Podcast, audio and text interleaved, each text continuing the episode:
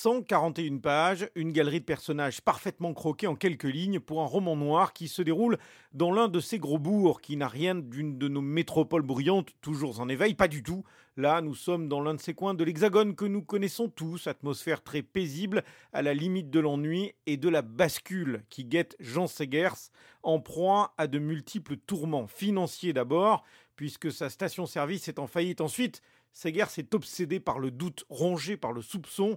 Il craint que son épouse entretienne une liaison avec le président du tribunal de commerce, d'où le titre de ce roman, Adultère, que vous recommande Marie-Aurélie Buffet libraire chez Mola. Il est persuadé que sa femme le trompe et donc Jean Segers va complètement sombrer dans l'obsession de découvrir la vérité sur l'adultère de sa femme. On est là, on observe des gens par le petit trou de la serrure dans ce milieu très particulier qu'est la périphérie. C'est quelque chose de très visuel, je dirais même de cinématographique. Les amateurs de Sinon ou de Manchette y trouveront euh, tout à fait leur compte, mais euh, même si vous n'êtes pas familier du genre policier, c'est un roman social. Est là question d'interaction entre les gens, d'interaction euh, liées à l'argent, liées à la position dans la société. Et il est aussi tout simplement euh, question d'une histoire d'amour. Une écriture d'une formidable concision et d'une totale efficacité pour embarquer le lecteur dans cette tension, dans l'attente du crime que l'on pressent Adultère est le 17e roman que signe Yves Ravé. Je ne pense pas que quelqu'un soit délibérément, dès qu'il est né, un salaud. Il s'est passé des choses, il est le produit d'une situation, et c'est le roman qui l'explique, qu'il raconte. Ce n'est pas marqué que nous sommes en train de faire une étude de cas, dans une école judiciaire par exemple, mais en même temps, on est en train d'observer quelles sont les différentes déterminations qui l'ont conduit à devenir ce qu'il est. Au départ, cet homme, c'est plutôt euh, quelqu'un que j'ai envie de plaindre, qui va essayer de surmonter ces difficultés. J'ai touché à quelque chose qui nous conduit droit vers le tragique. Il soupçonne sa femme d'avoir éventuellement une relation euh, qu'on va dire adultère. Et là, je crois que chez lui, tout est en train de basculer. Mensonge, manipulation, incendie volontaire, tromperie avec un personnage central malheureux, passif, maladroit